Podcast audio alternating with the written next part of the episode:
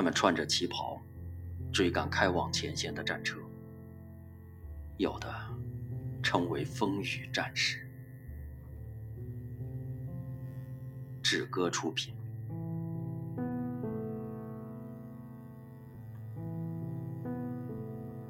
这是一个差点被掩埋的故事。昆明一个收破烂的，在整理废旧书籍时，突然从书中掉出一张黑白老照片。这张照片几经转手，被卖给当地的收藏家洋人。一个偶然的机会，滇军历史研究专家陈秀峰看到了这张照片，他简直惊呆了。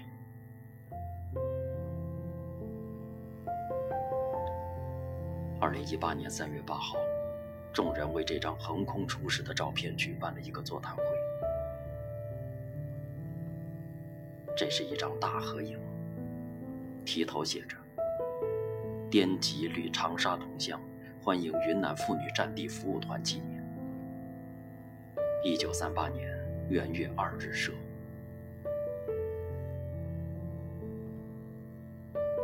整整八十年，合影上的人，能知道消息的，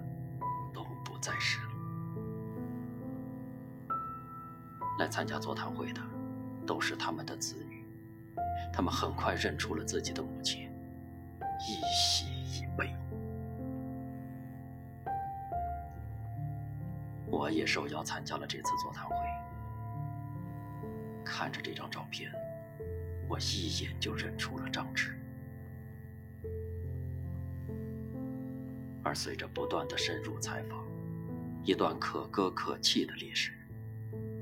慢慢的阴现在我的面前。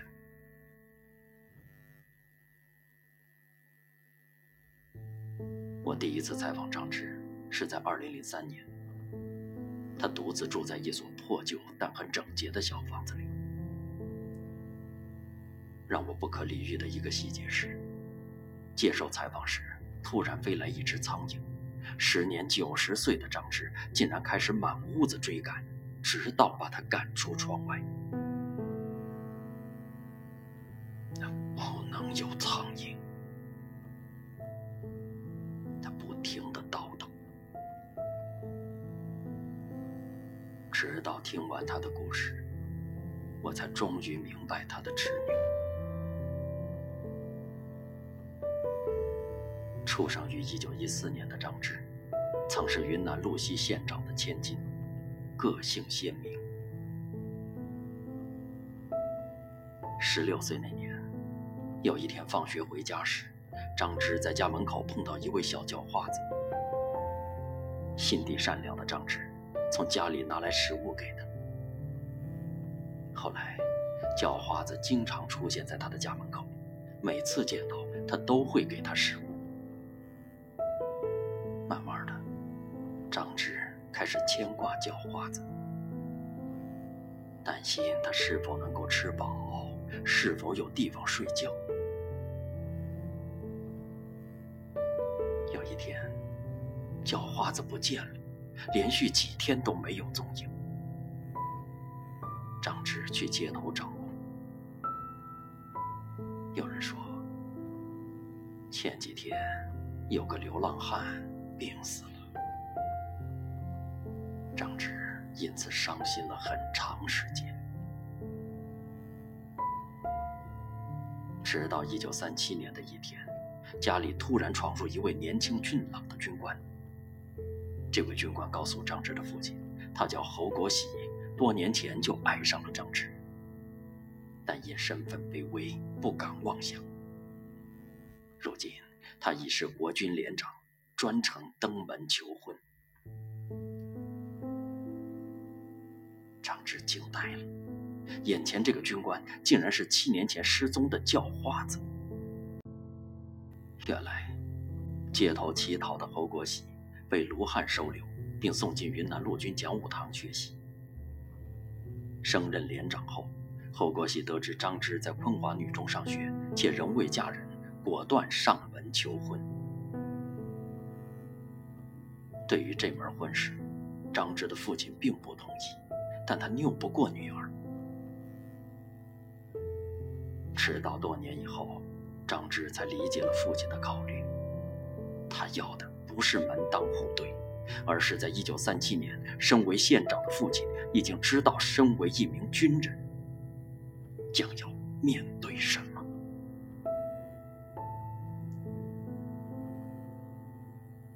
这次展示的照片，是云南妇女战地服务团在长沙的一个合影。女兵们全部短发，宽大的军装难掩她们的婀娜与稚气。在居中位置，坐着湖南省主席张治中和云南辛亥革命元勋李根源，两个大佬一起合影，足以说明这个服务团的非同一般。因为这张照片的出现，让我对这段历史有了更多的好奇。通过多方努力，我找到了三位服务团女兵的后代，她们的出身和张芝一样显赫。李景淑是李根源的侄女，她的父亲是当地乡绅。身为战地服务团副团长的胡廷弼。他的父亲曾任护国讨袁军中校参谋。苏志贤的父亲是当地很有名望的富绅，民国政府知识。透过这张老照片，我似乎看到这群名门闺秀在国难当头的义无反顾，而他们最终的结局也令人唏嘘。一九三七年十月五号，滇军六十军在昆明誓师北上抗日，令全城震动。受誓师大会的热血鼓舞，云南省立昆华女中的学生们发起游行请愿，最后竟然汇聚四千多名女生，直奔省政府，要求一起上战场。在中国的抗战史上，有很多这样令人动容的场面。张芝是游行队伍中的一员。提到花样年华时的这段经历，我依然能从这位九十岁老人的脸上看到那份激情与豪迈。龙云主席接待了我。称我们是心花木兰。张芝说：“让张芝激动的另一个原因是，身为六十军军官的侯国喜也将走上战场。他希望和心爱的人一起为国出征。经过选拔。”六十位女学生组成的云南省妇女战地服务团，大的二十五岁，小的近十五岁。出发前夕，在陆军医院进行体检时，再现感人场面：千余名女学生拥挤在医院的门前，含泪要求参加体检，争取去前线。张志和侯国喜也约定。赶走日本人，就回来好好的过日子。一九三七年十二月十三号，战地服务团从昆明出发，甚至还有女学生穿着旗袍去追赶开往前线的战车。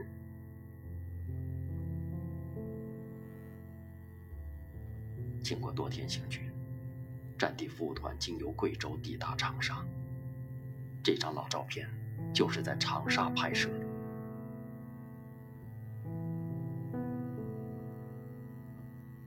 这次展示的照片正面用墨水标画着其中的一个人，写着李树。照片的背面写着这样一段话：“父亲、母亲。”这是儿同云南之同乡及全体团员在长沙时所照之相，存念吧。书，于一九三八年一月二十九号。存念吧，这三个字让我热泪盈眶对父母最后的告别。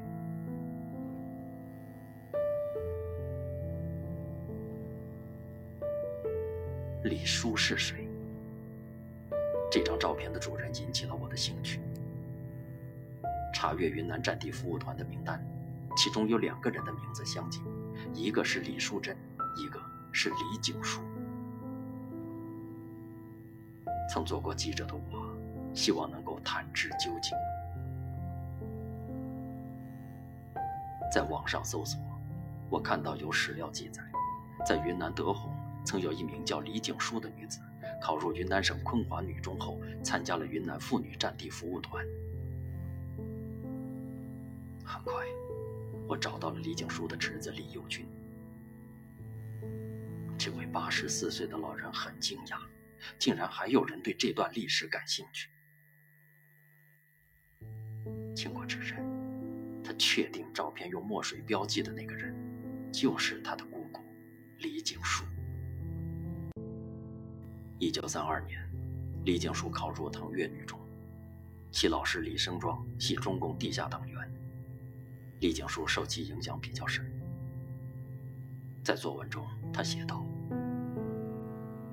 现在要争取的是男女平权，女子也要参政。”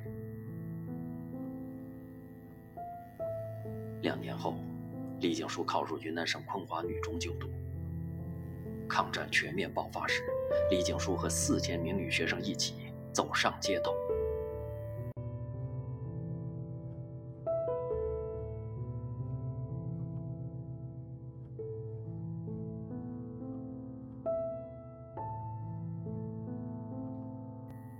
到达新疆后，李景书考入西北女子大学，后因经济困难，由李根源介绍到迪化中学教书。盛世才托李根源做媒。一九三八年十二月，李景书与盛世才的弟弟盛世纪结婚，育有一儿一女。除了李景书离开服务团前往新疆外，还有几名女兵前往延安。其中一位在途中过黄河时不幸落水身亡。关于他们的经历，也无从得知。不同的选择，让他们有了不同的命运。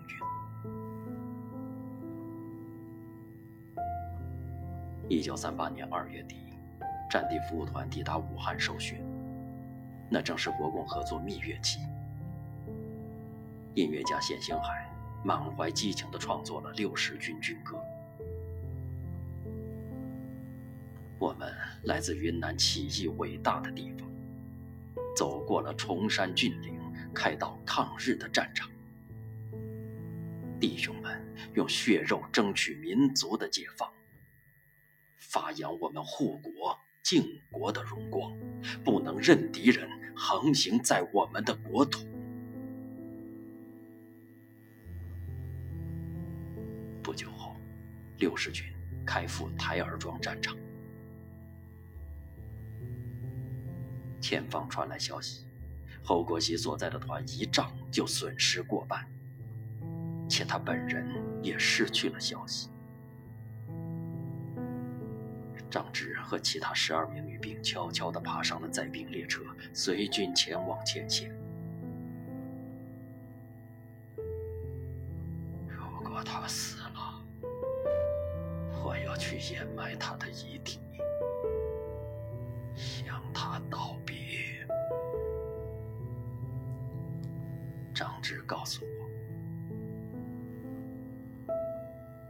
列车抵达车夫山站时，女兵们被卢汉派人拦下，安排到六十军军医处参加伤员抢救工作。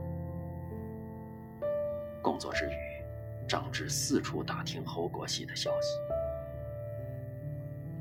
有一天晚上，趁着双方停火。他一个人悄悄地爬进尸横遍野的战场里，在死人堆里一个一个的翻。一个一个的找。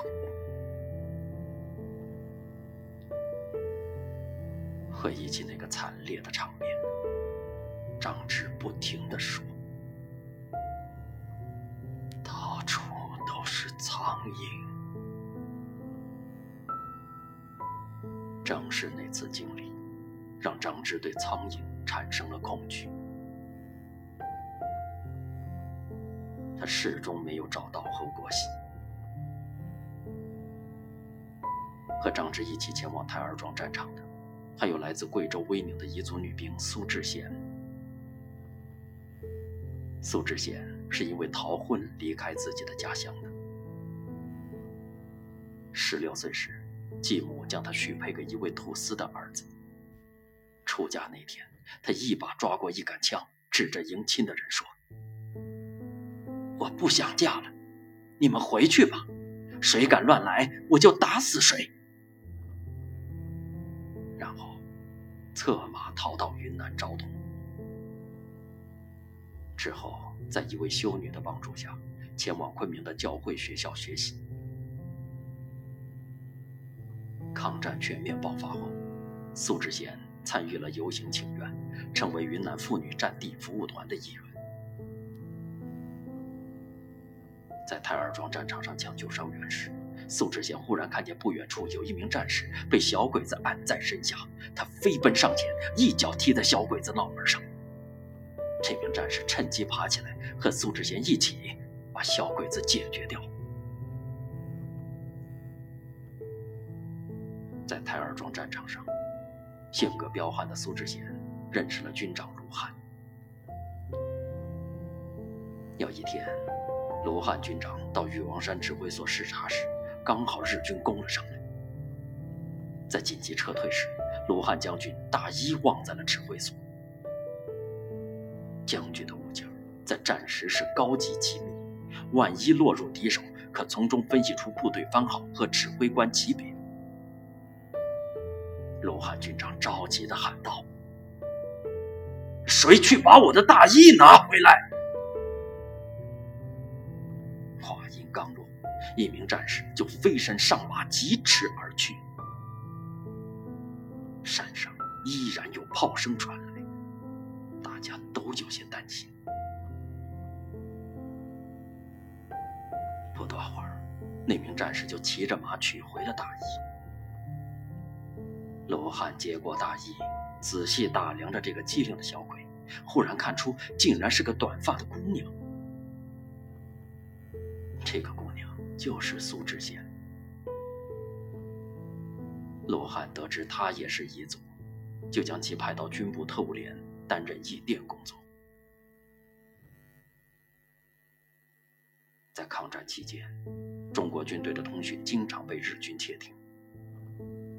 由于六十军的将士大多是彝族，为了不让军事机密泄露，六十军内部的电话员一律用彝语传达。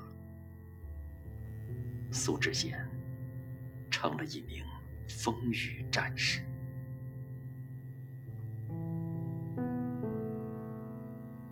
血战太尔庄之后，六十军再次前往武汉战场，张芝重新回到武汉的野战医院。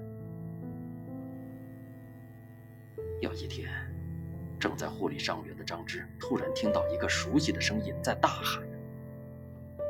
如果没有了腿，我还怎么打仗？